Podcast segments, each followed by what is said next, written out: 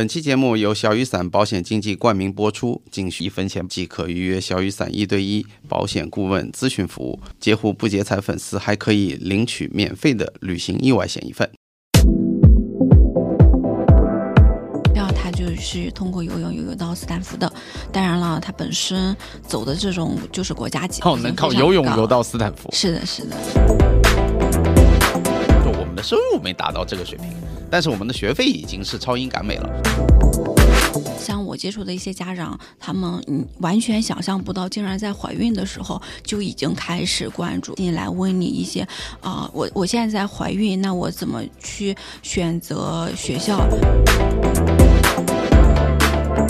？Hello，各位听友们，大家好，欢迎来到新的一期的节目不接菜的节目。本期的节目是主题是关于我们的教育，而且是一个教育领域里面的细分话题，就是国际学校这一个，嗯。很有话题性的一个领域吧。那今天呢，我邀请到了我们一位非常专业的教育博主郑郑老师，他是呃公众号蓝鲸鱼的创始人。蓝鲸鱼目前全网有十万加的粉丝，他在国际教育幼升小这一个阶段有非常呃丰富的经验。那么，欢迎我们的郑郑老师，先跟听友们打个招呼吧。Hello，大家好，我是蓝鲸鱼创始人郑郑，非常开心在截胡不截财的播客里面跟大家聊关于国际教育的话题。嗯，呃，我先发第一个问题就是，郑郑老师，你怎么会进入这个领域的？首先，据我的我对你的了解啊，因为刚开始我也是一个粉丝的角色才来认识蓝鲸鱼的，因为我本身自己是两个娃的爸爸嘛，嗯，然后我也关注国际教育，呃，当时在。了解阶段，所以就无形当中了解了你。然后今天算是一个粉丝见面会，是的，是的，是的，我竟然见到了我关注的博主，非常开心，第一次见面。对，但是后来才知道说，原来郑郑老师自己还没有小孩。那一般来讲啊，我对教育博主的理念都是自己趟过这一趟之后才会进入这个领域。你是怎么开始的呢？啊，确实没有小孩儿，这也是平时我去学校也好，或者说见家长也好，他们问的我比较多的一个问题。就聊完了之后，他会说：“哎，你有小孩吗？你小孩在哪个学校里面读？”但是非常就是非常认真的告诉大家，确实现在还没有小孩哈啊。但是我会觉得，如果没有小孩进入到国际行业，反而就真的能够体现出来你是非常喜欢做教育这件事情的，啊，而且呢，你是有时间把这件事情做好。像我当时没有孩子，但是我觉得有两点，我为什么要去做蓝鲸鱼自媒体平台？第一个就是我自己是一个非常喜欢自由的人，我不喜欢九九六的工作，我也不喜欢别人去束缚我，我更希望自己做一些自己想要做的事情，啊，这是一个。第二个呢，有接触到很多的。家长，我就会看到他们有一个非常大的需求，就是没有时间去搜集信息，也不知道从什么渠道去搜集信息。当然，现在你像各种各样的平台都已经发达了，各种各样渠道都可以搜集到。但是我大概二零一九年底做的时候，还没有像现在这么发达，所以我就看到，哎。嗯，他们这么忙，没有时间去搜集，而且有些家长他就错过了报名的时间，然后也错过了去探校的时间。我我就想，我是不是可以做点事情去帮助他们节约时间，能够更。高效、更便捷、更快的了解到想要的信息呢？当时我就去建了家长群，然后我想把大家聚在群里面，我可以把信息很及时的告诉大家，而且在群里面他们也可以形成一个小的团体去交流和共享信息啊。这个就是为什么我们现在群大家会看到特别火，经常去了解，应该算是上海。在私立学校里面，群是最火热的一家自媒体平台了。当然了，现在蓝鲸鱼发展的还是可以的，至少已经达到了我预期的一个目标。嗯，现在我们也是有了自己的一个小团队，然后也同时一直在做着我们当初想要做的事情，给大家提供各种各样的信息、各种各样的服务。但现在可能服务会更多了一些，比如我会去组织一些在读家长的分享会，包括线上的或者线下的，我也会去带着家长去学校里面一起去参观、去探校。那我们也会跟学校去了解这些内部的深入的信息等等的。嗯。OK，那么我其实听下来啊，那个郑郑老师，你的从业履历跟我的履历几乎百分之九十是类似的，因为我的听友都知道，我们本身现在在做一个呃以房产为中心的财经类的播客节目，嗯，那呃我的从业履历跟你太相似了，是吗？因因为很简单，你说 最简单的，你从你从一个小孩出生到你选择幼儿园、选择小学、选择哪条路线，他其实大部分的家长一开始都是毫无经验的，嗯，没有人培训怎么作为一个家长的，这只能从零到一自己摸爬滚打的上来。那就像我我接触了大量的客户，你说在对待买房子、卖房子这件事情上。一一辈子可能只处理过一次或两次，就跟生孩生小孩是类似的。那你到底该怎么买？你你不能盲目的选择，对吧？你是选择怎么选择呃小区，就像你去探园一样，我们叫踩盘。那其实是一样的概念，所以我觉得你你聊起你的整个心呃心路历程啊，就是跟我的相似度非常高。嗯，那么刚刚听下来说，我们呃主要着重的就是专注的是国际学校领域，但是国际学校，因为我自己现在已经做了家长，我两个小孩都在幼儿园了，所以我还稍微有点概念。但是我刚开始的时候很懵逼的，因为国际系学校里有很多分支。所以郑郑老师能帮我先，嗯，就是给听友们介绍一下，我们现在因为上海的国际学校很发达，它到底是怎么分类的？是的，上海的，我觉得上海的国际学校在上海，在全国来看，应该算是最成熟，也是最走在前沿的。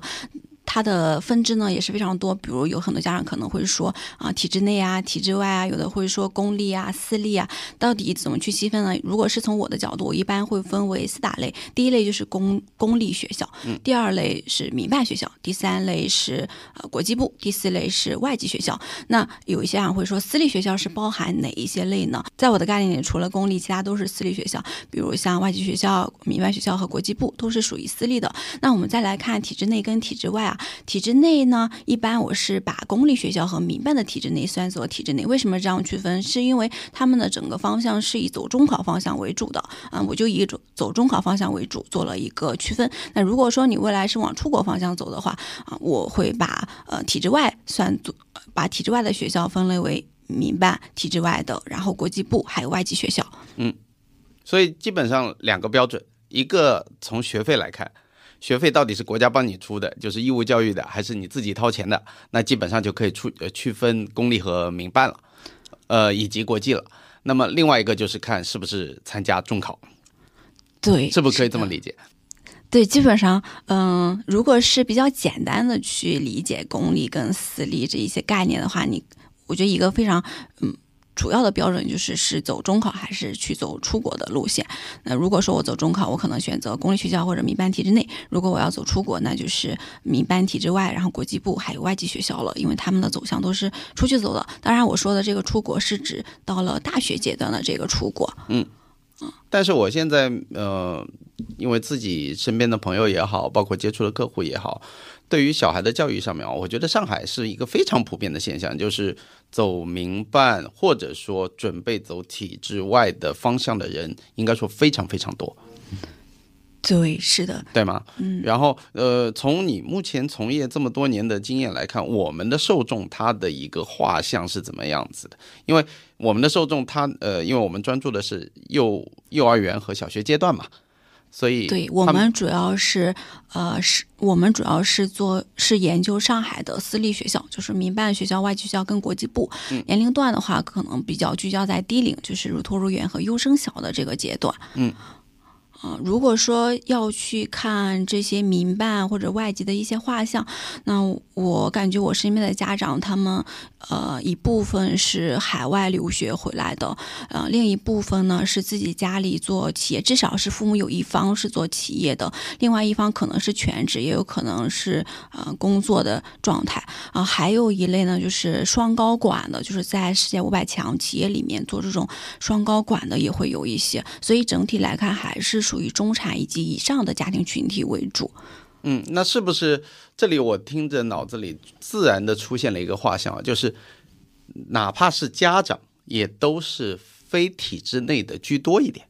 如果是看家长自己的话，他们应该百分之九十都是自己从公立学校读的，读上来。当然有一些可能在大学或者高中就已经出去了，有一些还是在国内读啊清北，然后而且有一些是读到博士的这个程度的，或者说上海的交大、复旦，他们也有一些读到博士的程度。从学历来看的话，基本上本科是最低的，有一些是硕士，还有一些博士，然后再有一些就是可能在高中或者是大学。在国外留学回来的画像。嗯嗯嗯嗯，所以本身他在那个选择呃，就是说国际学校这条路径上面的家长的背后，普遍存在的几个关键词，可能是知识分子啊，或者是中产啊。或者是呃，比如说有海外教育背景的，对的，这些居多一点。是的，是的，对吧？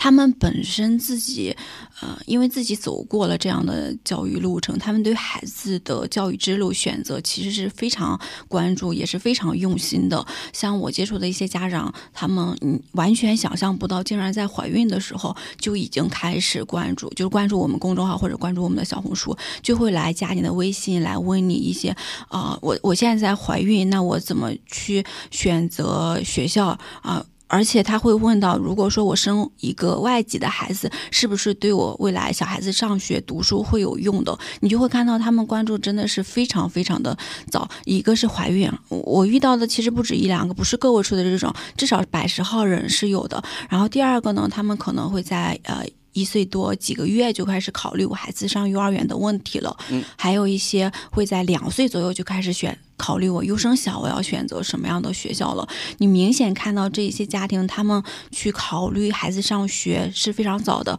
这是一点考虑的比较早。第二点呢是他们真的是非常用心去关注，他们自己平时就会去去看书啊，看各种各样的育儿的书啊。一个是看书，第二个呢他会因为我们不是有家长群嘛，你就会看到幼儿园的家长他们。就会嗯聊学校，当然这个群是为了聊学校、聊升学去聊的。但你看到他群里其实是不止聊学校，他还会聊一些啊平时孩子遇到的一些问题，然后去请教群里的人给他一个帮助。到了小学的时候，大家可能会聊到高中的话题，聊到啊。职业的话题，因为他们所属在各个不同的行业里面看到的东西其实是比较前沿的，他们就会去分析。那我的孩子以后等到真的进入到社会，可能想要他走的一条路是什么样子？那我现在是不是要这么卷？我还是说需要培养他具备哪些各方面的能力呢？所以我感觉我们的家长群体真的是非常用心、非常关注教育这件事情，而且也愿意花时间精力投入到孩子教育上去。这就像是现在在还 明明还是可能小孩在肚子里，或者说小孩才是一个幼儿园的阶段，都已经在考虑他将来工作的事情了，前置的非常非常的厉害。是的啊，对的。我自己这个真的是有亲身经历，因为我我太太是这种妈妈群。啊，妈妈群也类似，就是在教育群里面，呃，任何一个群进去，他们几乎能，我觉得这种群都是万能的。对，是的，是的。妈妈在里面不仅分享什么购物，对吧？育儿购物买什么品牌，呃，互互相种种草嘛。嗯。然后还有包括什么去去医院。对，对吧？这段时间不是生病很多吗？是的，是的，医院聊的也非常多。还有一个聊的非常多的就是阿姨。哦哦，互交换阿姨，然后阿姨互相比比来比去的。对的，是的。等等等等，然后包括出国呃出国旅行啊，国内游啊，对，呃什么分享什么民宿啊，各种各样的，是的，也会有的啊。对呀，嗯，分享的内容非常多。我就觉得说他 们是一个类似圈层。然后大家呢，其实背景相对来讲啊，还是比较一致，所以呢，呃，share 出来的东西，就是说，我觉得能 get 到一个普，呃，就是共同点。是，就是他们很有话题。你看这个家长在聊阿姨，那家长下面的家长哗哗哗，就很多人都会聊到阿姨这件事情，而可能就是因为，嗯。因为你的呃平时分享的内容比较聚集在私立学校，那些家长去来关注你也是以私立学校为主。大家在进来这一些人群呢，他也是家庭背景啊，然后对孩子教育的考虑的路线啊，还有就是平时的一些生活习惯、生活方式都比较类似，所以大家比较有话题去聊。这其实呃我前面没有说的一点，就当时我建这个群呢，还有一个目的就是。给妈妈们建一个属于她自己的私立空间，因为现在的妈妈她们其实除了工作，那有一些是全职的人，她可能都没有工作，她没有工作，她的生活圈就是家庭、孩子啊。嗯，然后就其他东西非常少。对的，他嗯需要有一个小的圈子，能够有同频的人跟他一起去交流内容，因为人都是社会属性的，他需要跟别人去社交，你才可以让这个人活得更好、更美好。那我也希望妈妈们能够有这样一个小小的空间，比较内部、比较私域的，能够遇到跟他一样想法、理念的人，一起去交流，一起成为闺蜜也好啊，好朋友也好，一起线下可能一起遛娃、一起去旅行等等，这也是一件非常好的事情这个就是现在大火的所谓的情绪价值，啊！对对对，对吧？是的，而且而且你刚刚讲到的，就是说现实里面最能得到呃呃最能拿来即用的，就是你聊得来的人，周末可以一起遛娃。对因为单独一个家庭遛娃真的太，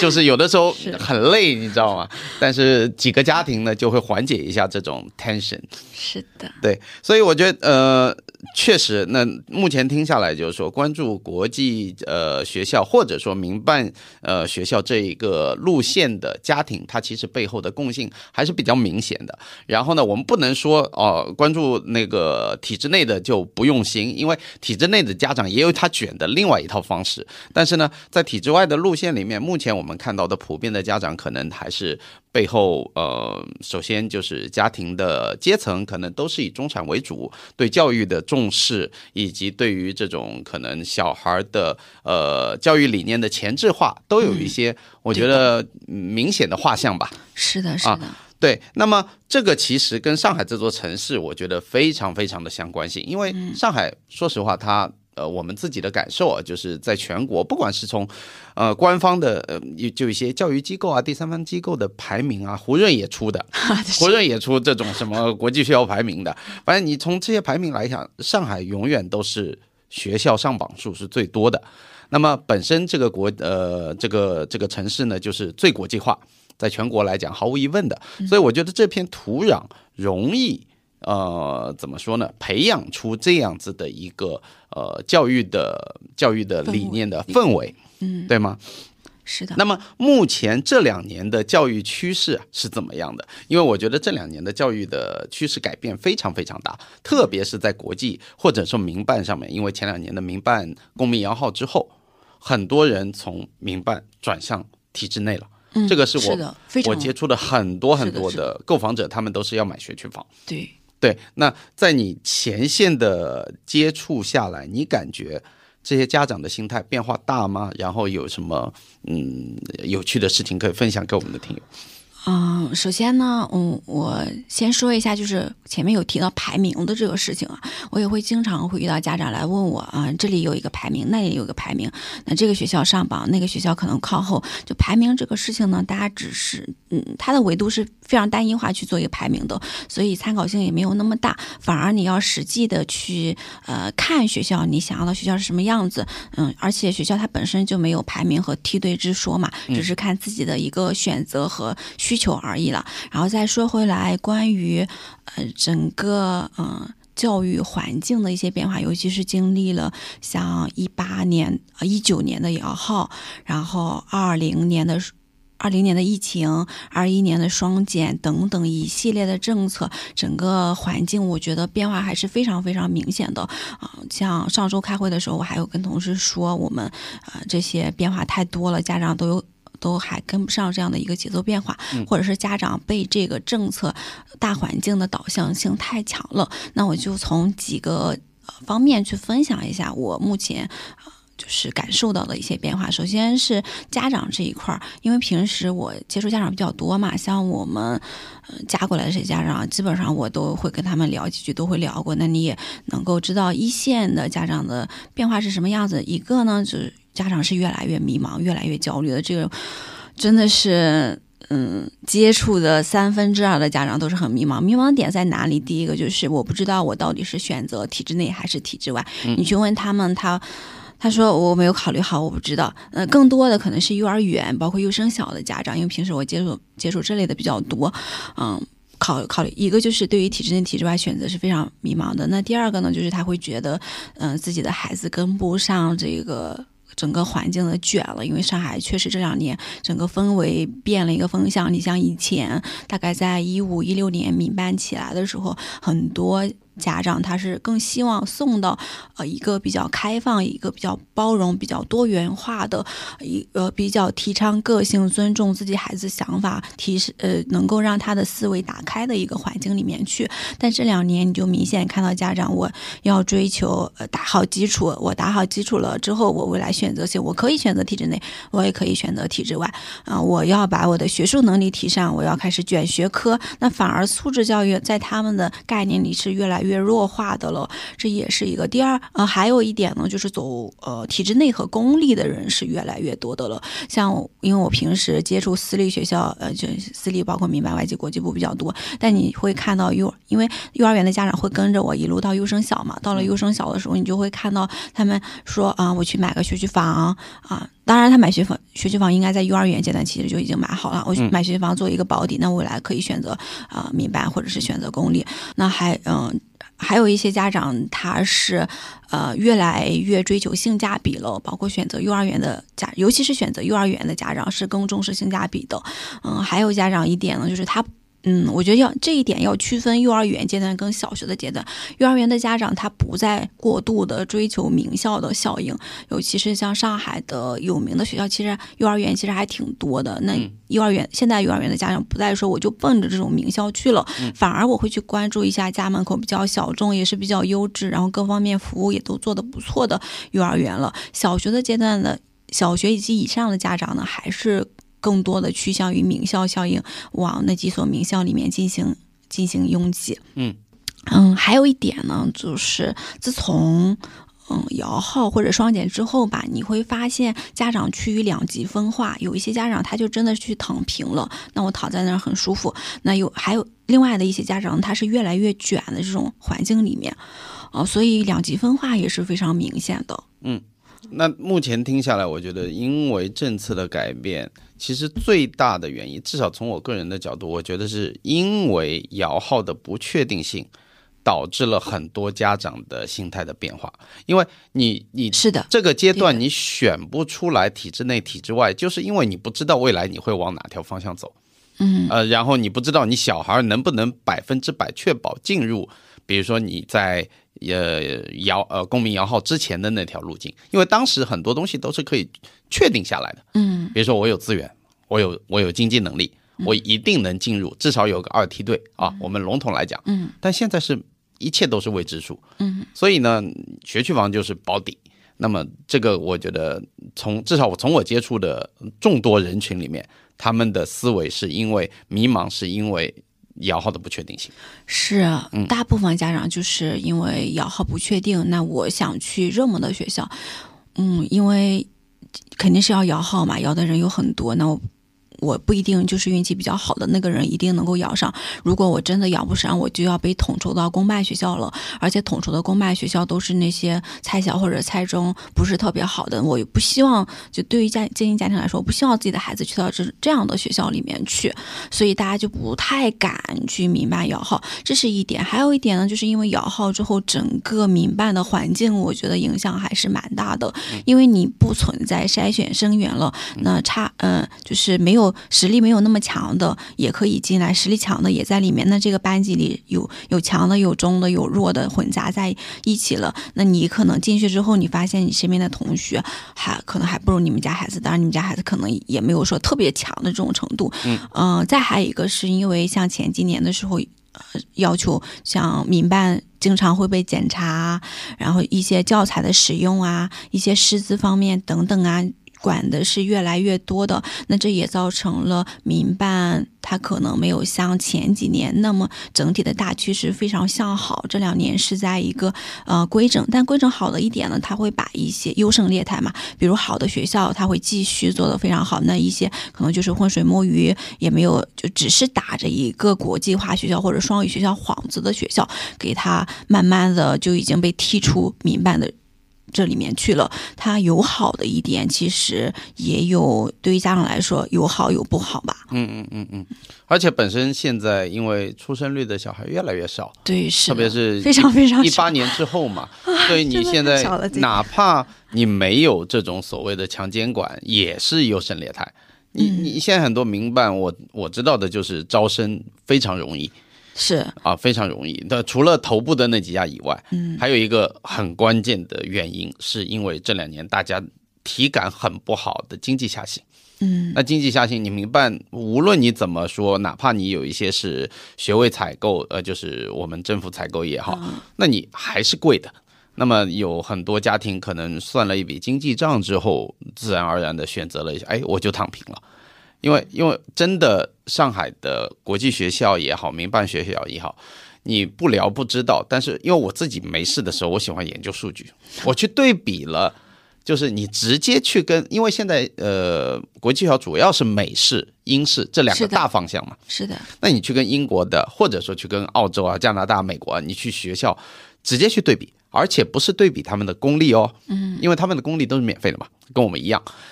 你去对比那种私立学校啊、什么教会学校啊等等等等的，你会发现上海的学费去跟新加坡比，去跟香港比都算贵。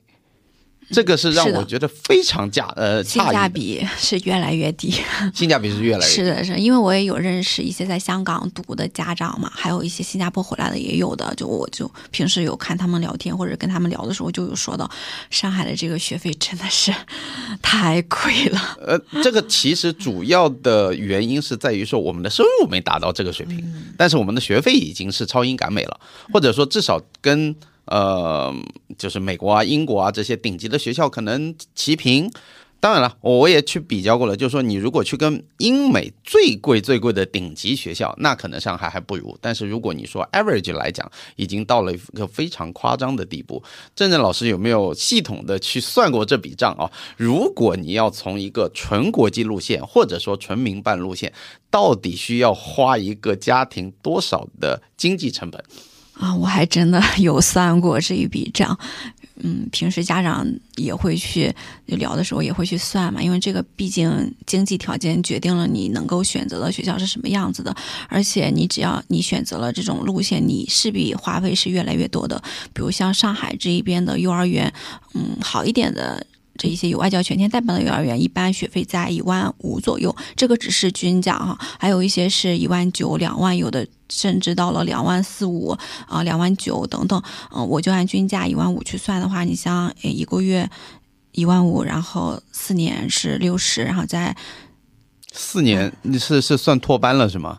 啊、对的，是算托班，就是一一个月是均价一万五去算，算幼儿园现在四年的话，接近是六十万嘛。然后如果是再往小学方面看，你像外籍学校，它一年的小学学费差不多在二十七左右啊，外籍学校会更贵一些，二十七左右。那民办呢，均价我们算一般是好一点的啊，或者说体制外的在。呃，一年算二十，那你再乘十二、因为到高中它其实价格是越来越高的，你整体算下来可能要在至少是三百五，我觉得。三百五。嗯，对，这个只是学费，还有一些你要补课吧，对？你小学你小学开始，你肯定补的越来越多，你越往上，而且你补课的单价是越来越高的。我们就按照平均去一年在五到十万去算，包括补课，呃，杂七杂八的，呃，都融进去算的话。一年在五到十万，那整个算下来可能要在四百到四百五，很我觉得都超五百万了。哦，对，反正价格还是你在幼儿园到高中读完这一呃这么长的时间投入的价格还是非常高的。嗯，十五六年的时间。对的，是的，这个还不是包含你要去国外读书，你要去国外读书，你像美国，你一年可能要七十万左右吧，呃，反这个这个问题是你你七十万左右是现在的价格呀。啊，是的啊，等到你小孩长到十八岁的时候，那那时候通货膨胀可能 double 一下，是是，所以你这个 天文数字我不想想啊真的走体制外的家长，这笔钱我觉得还是要算好的，因为这就是你未来要投入的费用，而而且未来肯定是越来越高，因为学费它是。嗯，每年不间，有时候都是，就是这几年可能涨价，就是一直往上涨，它不是存在一个降价的这种状态的。嗯，我觉得这个东西呢，还有一个很大的 bug，就是你一旦选择好了，特别是在你小学选择好了，你不可逆，对吗？你基本上你你小学选择好了，基本上是你走了纯过季，你就没办法回体制内了。啊。如果小学，你想小学五年级你就定好你要走体制外的话，基本上初中你还是走体制外，高中走体制外，你要么出国，要么呃大学在国内读完高中、大学再出去，嗯回来的家庭是非常非常少的。对啊，幼儿园阶段的话，如果说你现在幼儿园阶段，你去考虑体制内外的这条路线，呃，还是可以去回到体制内，然后再往体制外走的。但是你当你读完小学的话，基本上就是往体制外，没有回头路。基本上是没有的。对，所以这个就是回应了你刚刚的那个话题。为什么说很多人在选择体制内、体制外这个时候模棱两可，或者说犹豫不决？一是因为摇号的顾虑，第二金钱的顾虑非常明显。那我我觉得我揣测啊，因为我作为家长，我自己也想说，哎，我先体制内打一个好基础，我不用选择顶级的公立学校，我选择一个可能二梯队啊，我们名义上民间来讲二梯队的。至少他教的东西，或者说嗯可能比快乐教育是一定多的，是的比纯国际的。是然后当当他这个比如说基础打好了之后，再进入将来可能选择到初中或者是高中、到体制外的路线还来得及，这样成本又节省了，啊、是是这样一个可能？这确实是很多家长都会去考虑的一条路线，我觉得这个也很对哈。但是，嗯，从站在孩教育的角度，或者说站在孩子自身成长的角度去看的话，我自己还是挺建议最初就选择好你要走公立还是走私立。当然了，你可能没有考虑那么清楚，但是尽量早一点的去做，去考虑清楚，是因为就是。嗯、孩子他成长学习的氛围对他的影响是非常大的。那站在我的角度上，就是你在公立学校待的这三年或者是五年，那小朋友他的一个性格，他的一个思考，他去对待这个社会是什么样子，他是不是有自己很多的想法，他的个性是不是还存在，他有没有这种嗯。就是有没有自己的一些兴趣爱好，是不是能够把自己的这些兴趣爱好去发挥出来？那他所在的这个环境是不是一个非常包容于他的这些爱好、他的这些个性的去表达的呢？嗯，如果是站在教育的角度上，我觉得公。如果你是一个希望走私立学校的家庭，有私立呃这种教育理念在的话，还是尽量早一点的，因为你在体制内待的这一些年，就已经把这个孩子定性了，可能会固化掉了。对的，是的，小孩子，嗯、发展期基本上在四年级左右就确定好了。那你如果说我初中再转怎么样？当然，正常的路线是完全可以的，只是说对于孩子的成长来说，他会受到一些嗯、本身根基里的这样的一个影响。当然当然了，很多家长可能会说，嗯，怎么着？我我自己就是体制内出来的，然后我现在发展也很好啊，我做的事业也很成功啊，也怎么样啊？嗯，但你的个案可能是非常你非常优秀，然后你也是一个具备成功属性的人。那如果说我们现在放大到未来二十年以后，等你的孩子走入到走出到社会，那你现在打的这些基础，包括数学的基础、语文的基础也好，嗯，放大到未来你走入社会，你还能够用到的有多少呢？就很多，就是这一点，可能有很多家长会把它忽略掉了。那反而在孩子身上这种呃，就是学习的能力，他去观察这个世界的能力，他去跟别人交流的能力，他。能够很从容的去对待社会，能够发现自己的兴趣，能够把自己的兴趣，嗯、投入到给到社会一定的贡献，或者是帮助到身边的人，嗯，我觉得这一点也是这些点也是需要家庭去考虑的，因为你是在培养你的孩子，你并不是说短期来看这个事情，呃，是对你来说是有利的，你就去选择，而是说要长远的去考，综合性的去考虑。对我我理解，就是呃，对于小孩来讲，肯定是路线呃路线就是越一致，呃。肯定越好嘛，嗯你提早做规划嘛，最好是你刚出生的时候你就把将来的路规划。但是小孩最大的一个变化就是他本身就是个变量，你不知道他成长的过程当中他会体现出来一些什么东西。嗯就像我现在小孩一样，他经常能给我一些非常 surprise 的内容。嗯哎，我说，哎，原来你有这方面的，可能看到一些潜质，嗯但是不得不啊，我们有的时候在做呃学校啊，包括一些教育规划的时候，我们还是包括我们去选择兴趣班的时候，是我在之前的播客里我有聊过。经济还是决定上层建筑，是没办法。那么既然啊，郑正老师，我们已经前面探讨过，就是说选择国际学校教育路线的这个问题了。嗯，那我觉得这笔账呢，我们都知道，算起来已经是天文数字了。那我想啊，呃，知道在这么多咨询你的家长里面，他们是如何做规划教育支出这件事情了？嗯，坦白来说的话，这件事情其实在这几年是有很大的转变的，因为嗯，我们都知道二零年疫情嘛，然后经济层面其实发生了很多的变化。像我接触的一些家庭，家里之前经济可能非常好的，那他嗯，在孩子身上投入的金钱是比较多的，但是，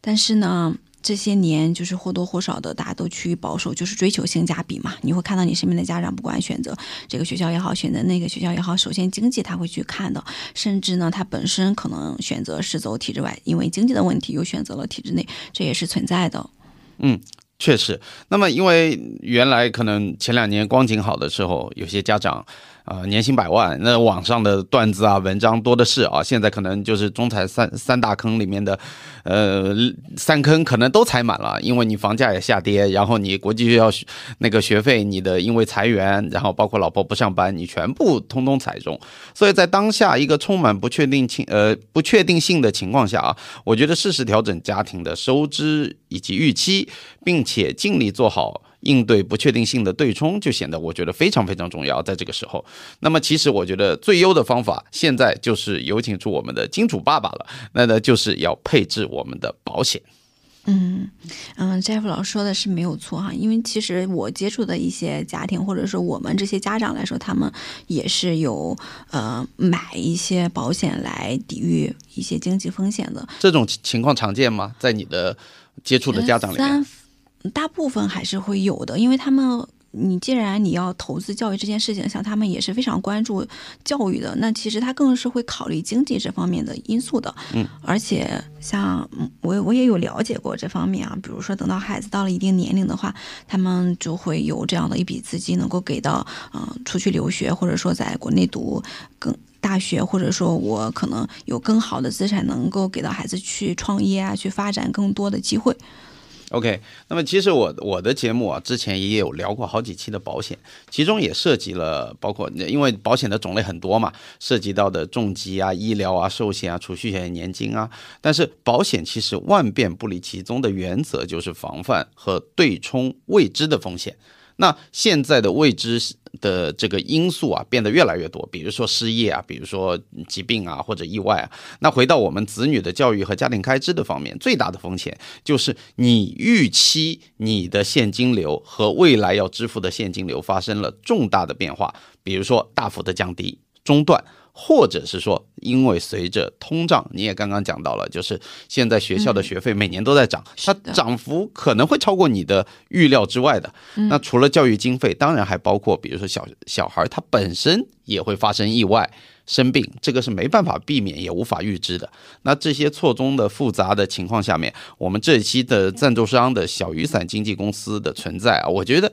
这里是非常事实，就是。适时的给大家引荐一下，因为我自己也是受益的，我给大家还是简单的介绍一下吧。嗯，是的，虽然我之前也有接触过保险，但我觉得真的太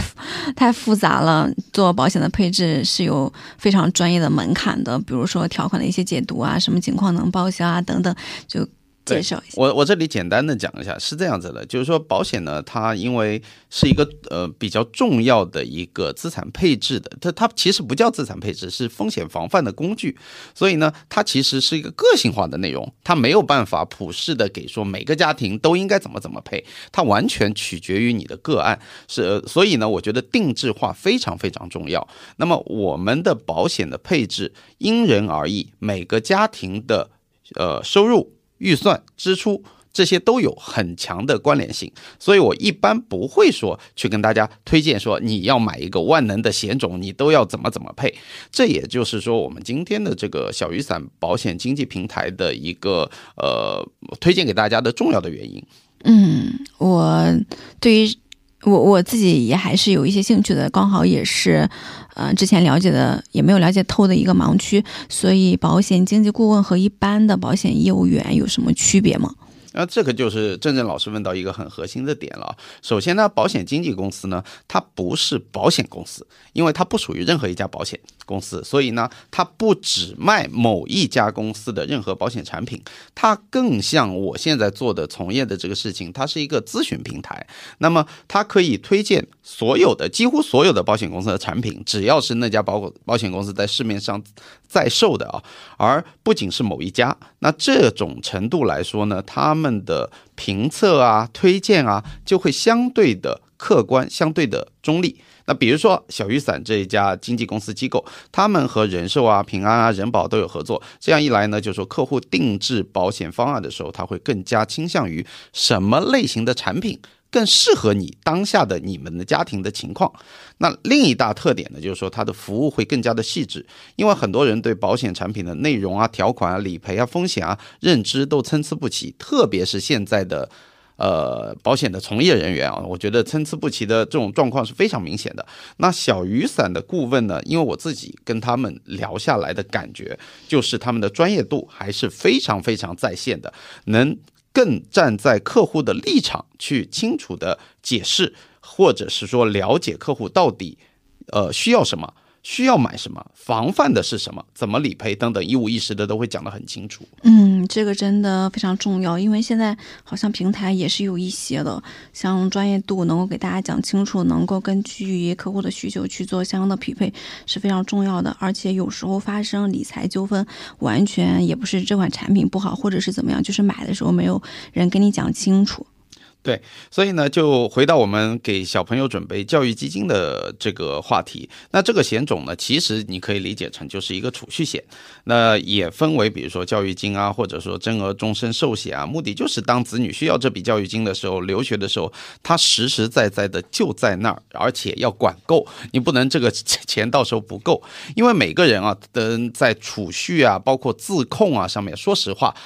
这个是反人性的，因为你是一个 long term 的非常长的一个自律的行为。那么在收入还相对平稳的时候，特别是指哦平稳是在，我举个例子啊，三十岁到五十岁这段时间吧，尽早完成这笔资金的储备，并强制锁死。这段时间拿不出来，那这个其实就是对子女最负责的一个方式。那至于多少收益率啊，存多少年啊，现金流合不合理啊，这些问题啊，我觉得就交给专业的机构，小雨伞他们的顾问都会帮我们评估。这个就是我自己呃咨询下来的亲身案例。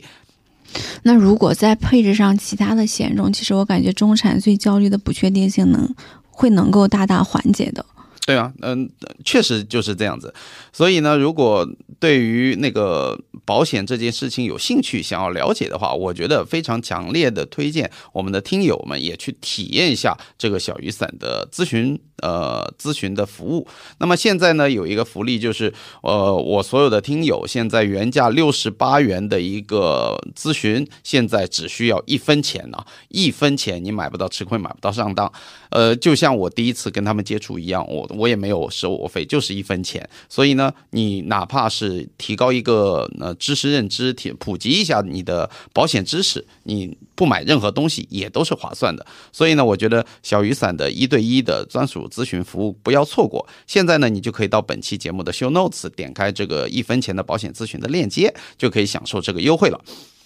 OK，那么如果我们能顺利的把现在的呃那个教育基金通过保险的形式解决掉了，那当钱不再是问题的时候，下一个下一个话题，到底什么时候是我们要选做出抉择最佳的时间窗口？是选体制内还是体制外？因为两个方向，说实话，受众的人群还是有一些不同的。那郑郑老师，你的看法是怎么样的？嗯，我觉。我我感觉最晚的话就是小升初的这个时间阶段。为什么这样说呢？因为小升初的时候，你如果说想要走中考的这条路，你还可以在初中去呃到公立或者是体制内的民办去冲一冲，有至少有时间可以冲到比较好的公立的高中，比如像四校八大、市重点啊、区重点等等的。那如果说你想要去走体制外的路线，你在初中的时候可以做作为一个前期的过渡，然后在后面选择。国内的民办高中，或者说一些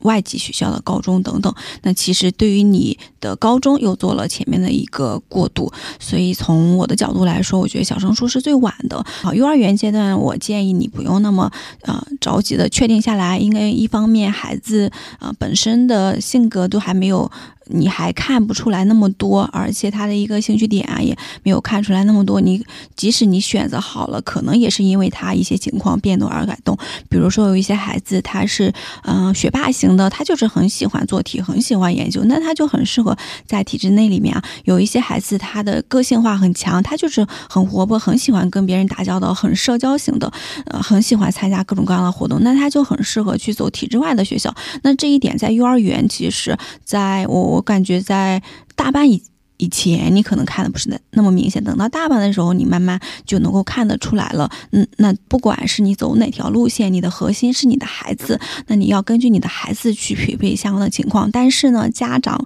可以做的一点，就前面有提到是经济一方面是家肯定是家长去做的嘛。那还有一点呢，就是你要清楚，如果说他走体制内，他可能面临的是什么样的环境，什么样的情况。如果是他走体制外，他什么时候去转呢？他在转了之后会遇到什么？的情况，在或者说我从最开始就选择体制外，那我可能会遇到呃，比如说呃，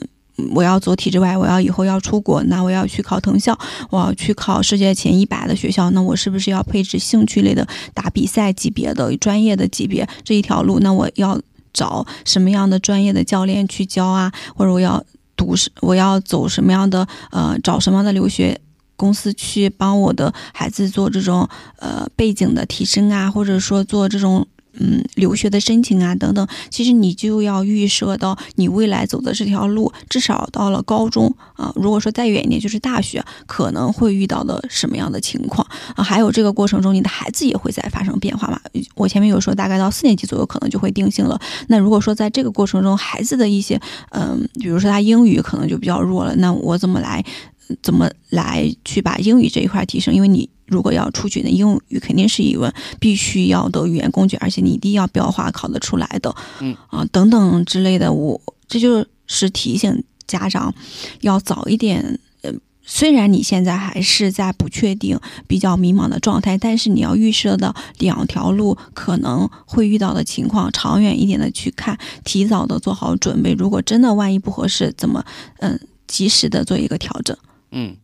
呃，虽虽然我现在听下来，我觉得我还是有点懵哦，但是呃，我我大大概可以分享一下我自己的方法啊，因为我觉得最最关心的还不是说你家长内心认为说小孩应该往哪条路走，而是根据你小孩因材施教。我我自己的体会是这样子的，因为现在我们的小孩也在民办幼儿园。然后呢，我觉得民办幼儿园有一点非常让我觉得欣赏的一点，就是它可能跟我们从小长大的传统的体制内的学习方法不一样。举个例子，我现在小孩他在中班就已经参加这种所谓的项目制的一些呃教学方式了，就是所谓的 project。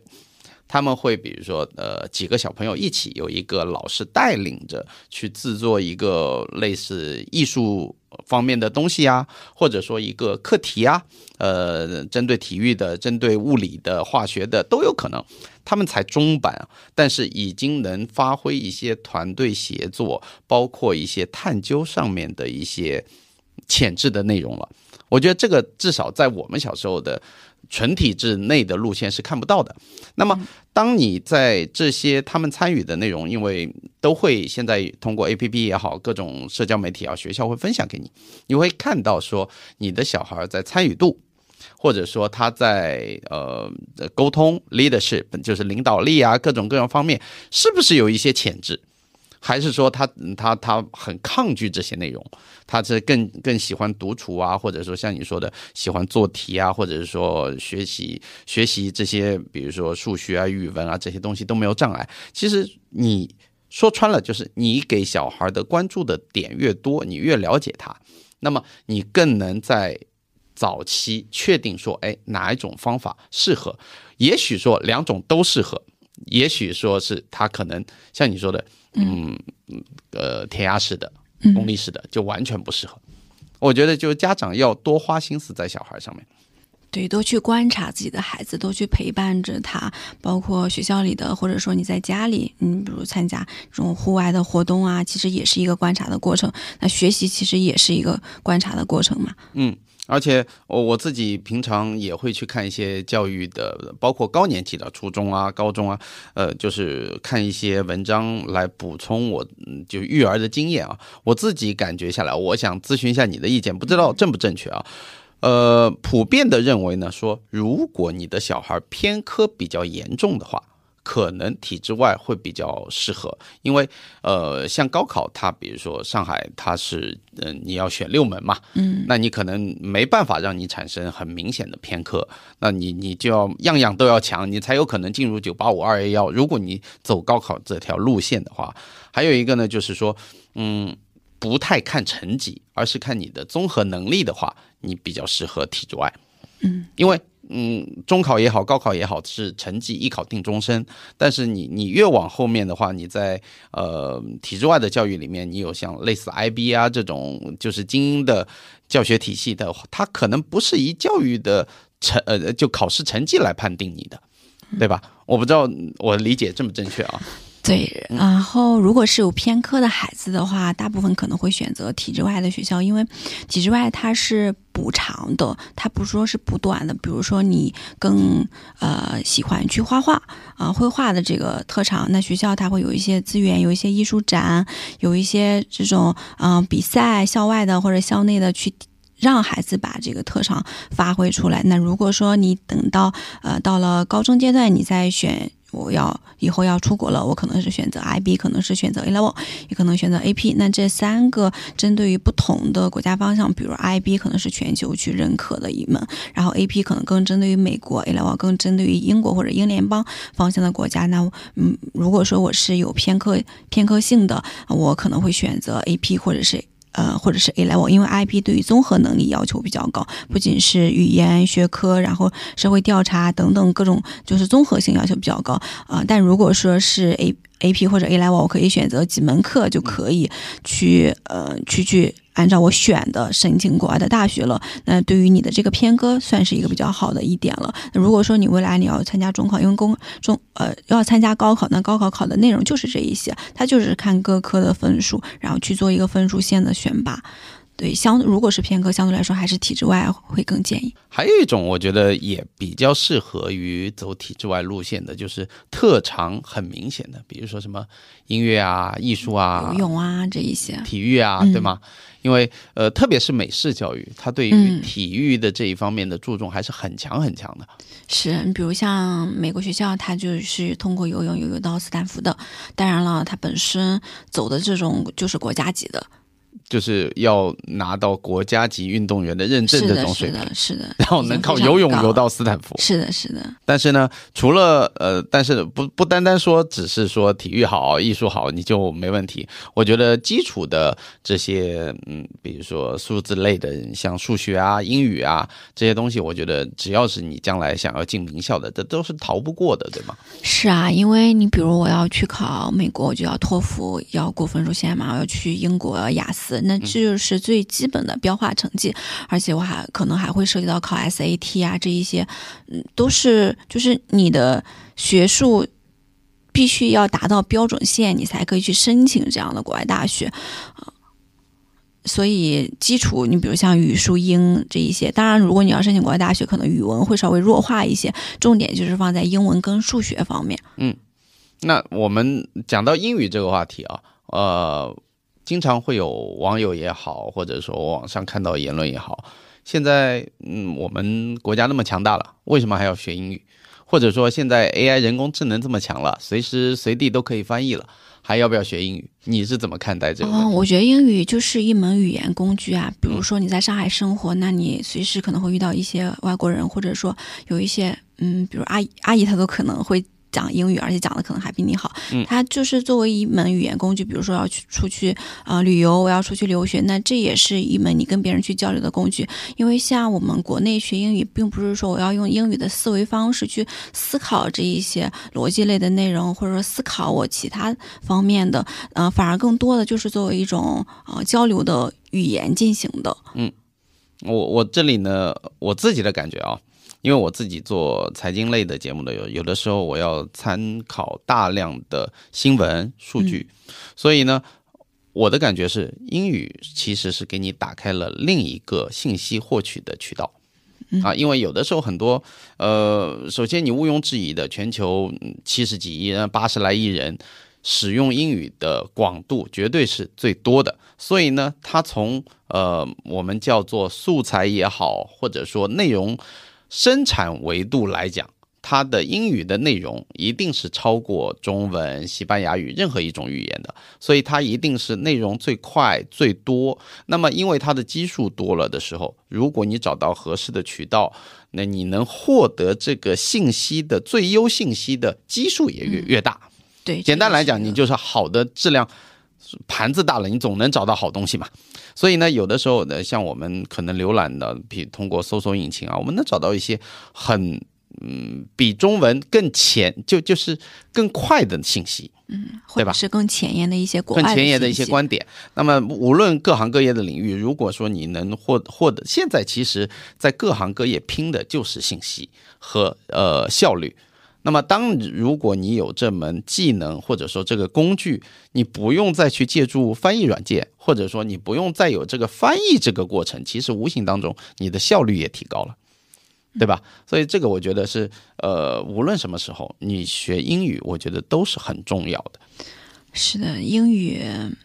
肯定是必学的，因为你中文本身都这么这么好了，对吧？你如果是再有一门第二语言做支撑的话，呃，相对来说，就像前面 Jeff 说的，你的信息渠道来源就会多了一个，而且目前来说，能够获取到更前沿的信息，还是靠国外的这些内容。呃，为主去获取的，嗯，再就是像上海的这一些读私立学校的家庭，他们一般会学第三语言，就比如像前面有提到的西班牙语啊，这些小语种，他们也会或者法语啊，小语种他们也会让孩子去学一学的。哦，他们为什么要学第三语言呢？因为未来目的是什么？呃，他们有一些可能是想。让孩子以后出去的，比如像德语，其实也有德语、法语、西班牙语都有一些学的。他们的想法可能以后可能让孩子去这样的国家，比如像法国，你讲英文可能就不是很常见了，更多人会讲法语呢。小孩子有第三语言，在这样的国家里面，他会呃交流的会更顺畅一些。还是说他们可能，比如说第三语言的家长，呃，里面涉及到一些外籍家庭，有这样一部分是的，但是有一部分他本身都是。中国的家长会让孩子学第三语言，而且我我也查阅过，因为我为自己的小孩做准备嘛。小孩的最佳的学习语言的黄金期应该是在小学前，呃，就是说，呃，初中前，大概差不多也你你刚刚提到过的小学四五年级左右，因为再往后的话，他很可能能学好一门语言，但是他很难变成母语的概念，是这样吗？嗯，是的，一般呢，你像我接触的这些家庭，大部分都是在一岁左右就开始接触到英语了，就在家里有，因为父母本身他是能讲英语的，所以家里平时跟孩子沟通的时候，呃，会稍微涉及一些单词啊，比如 apple 或者是呃等等其他的，而且在家里会贴一些这种英语的小卡片，就是比较早的给孩子这种双语的教育环境。嗯，当然了，他们未来去选择幼儿园也是选择这种外教全天代班的比较多的，因为如果是外教全天代班，肯定你这个英语就是必须要要会一点或者能说得出来的，或或者说能够说得出来的呃语言了。然后嗯，选择私立幼儿呃选择有外教全天代班这些幼儿园的家长呢，就是我身边其实也是。减少的一个状态的，那大家为什么去考虑？或者说有一些家长他会来问我，我到底是选择公立幼儿园还是选择私立？就是他自己也没有确定。那从我的角度上，我可能就会分析一下，比如我，呃，公立幼儿园有哪些优势啊？然后私立幼儿园可能有哪些优势啊？首先一点就是，啊，可以从几个维度去看，一个就是老师，老师的稳定性的话，肯定是公立最稳的，因为他们是在编制里面的，啊。呃，呃私立老师，尤其是外教，它的流动肯定每年都会存在多多少少的流动的。这个老师稳定性这一块，第二个呢，就是硬件环境来看，硬件环境其实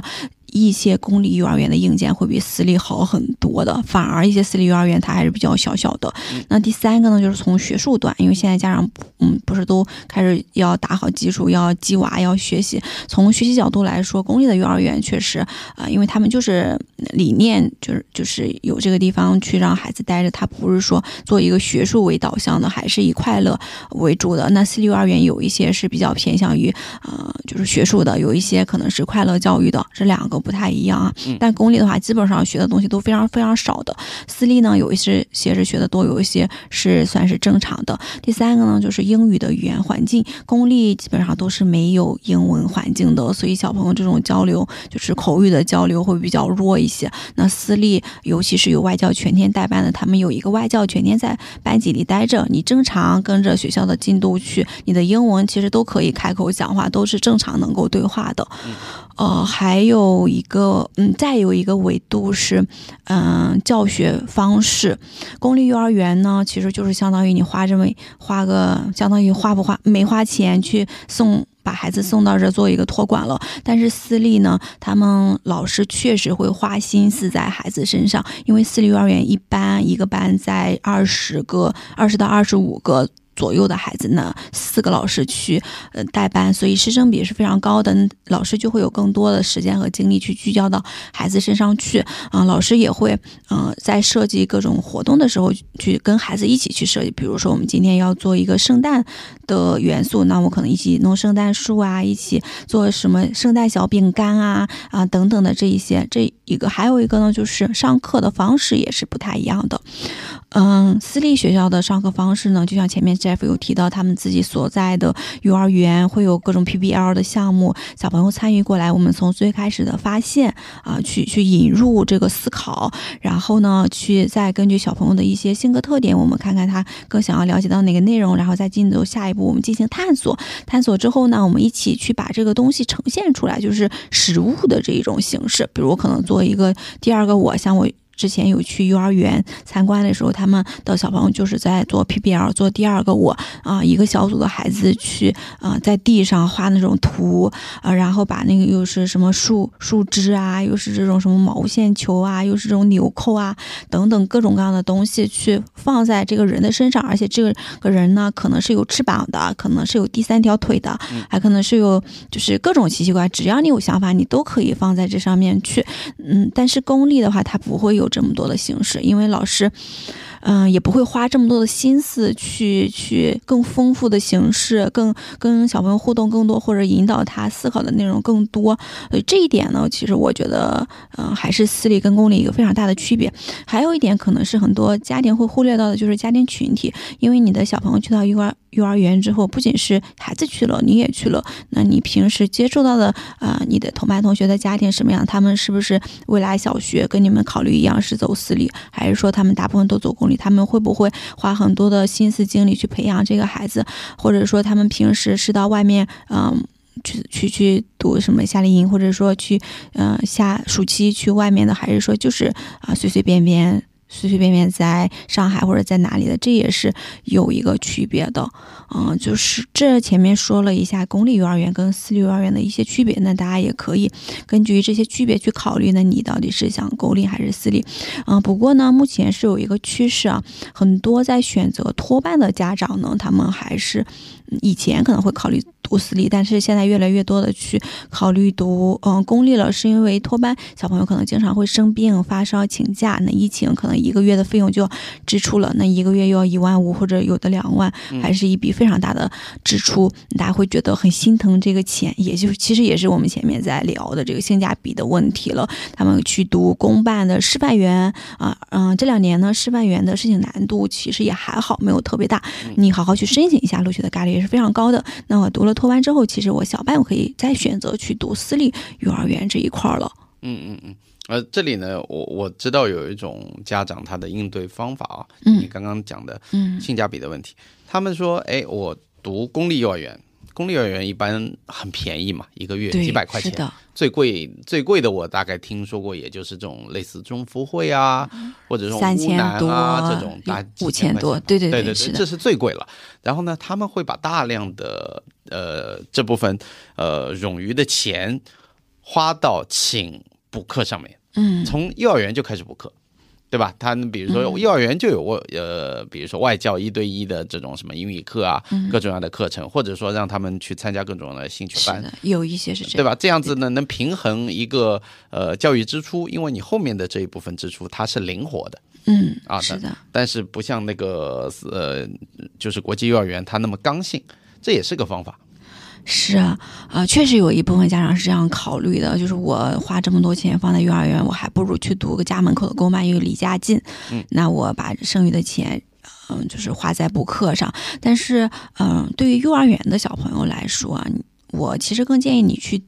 把这个钱花在幼儿园，因为，嗯，他差不多一天在幼儿园七八个小时左右的时间，那而且幼儿园的小朋友他的专注力时间也就二十分钟到三十分钟，不会说特别长的。那在幼儿园，他需要各种各样的场景去接触到他所要涉及到的知识面，他需要有呃木质的啊，有这种呃光光影类的啊，他需要跟其他小朋友有一个团体的互动，去了解到这个呃就是。可能涉及到知识面，这个比如说英文、英文啊、数学啊，啊、这一块儿。但如果说你把这笔钱放在课后做补课，当然你一对一外教你也可以，而且是专职一对一的。但是小朋友他一个小时他能够跟这个外教互动多少呢？就是你你看着你花了这个钱性价比高，但其实它实际的效果就没有。太碎片，对的，是的，是，而且英语本来就是一个环境去。融入，而且要沉浸式的环境，你单纯靠每周一两次的这个一个小时外教，它能够真的是吸收多少？其实也不见得吧，还不如真的还不如你家里父母多跟孩子说一说英文，可能会更有效果一些。嗯嗯嗯。呃，我反反正万变不离其宗的，就是对想要小孩，无论是你走哪条路线，想要成才，家长在小学和幼儿园真的就是要累死家长，没办法。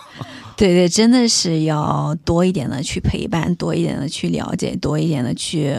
呃观察自己的孩子。啊，所以呃很心酸的一个现实就是，现在为什么那么多家长选择躺平，是因为你没办法，你双职工家庭，你分不出更多的额外的精力了。